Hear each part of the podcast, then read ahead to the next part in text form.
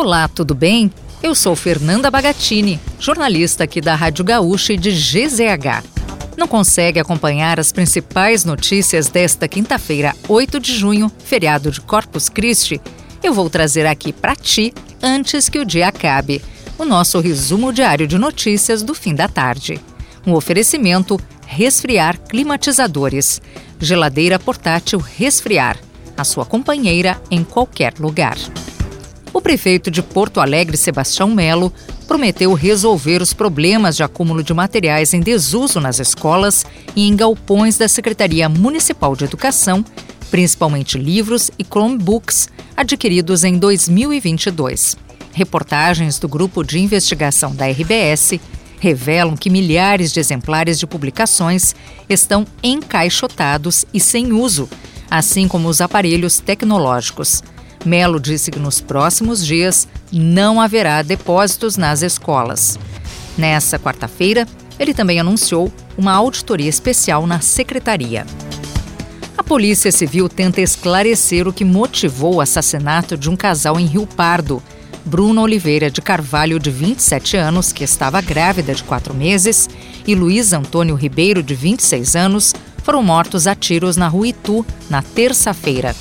Os dois filhos do casal, uma menina de 7 anos e um menino de 2, não foram feridos, mas viram os pais serem mortos.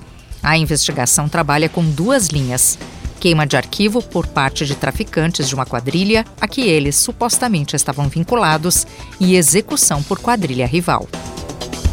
O desmatamento caiu 31% na Amazônia Legal no acumulado de janeiro a maio de 2023.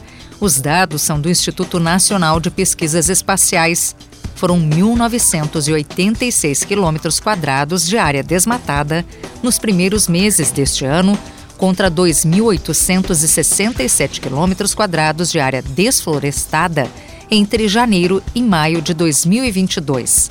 O dado representa uma reversão da tendência de desmatamento, que chegou a aumentar 54% no segundo semestre do ano passado.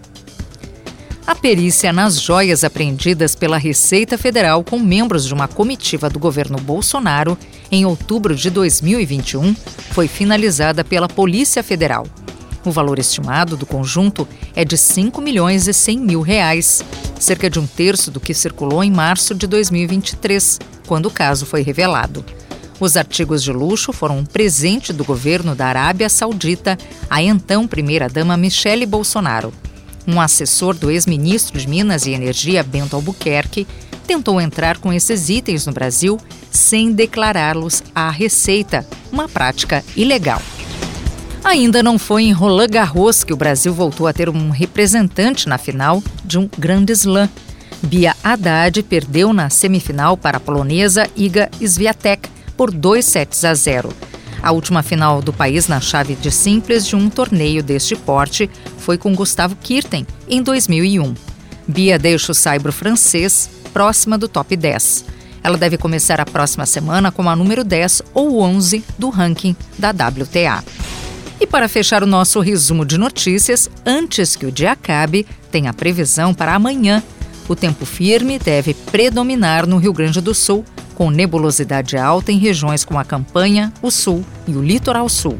Apesar do aumento de nuvens, não há previsão para chuva nessas áreas. A mínima, de 6 graus, está prevista para São José dos Ausentes.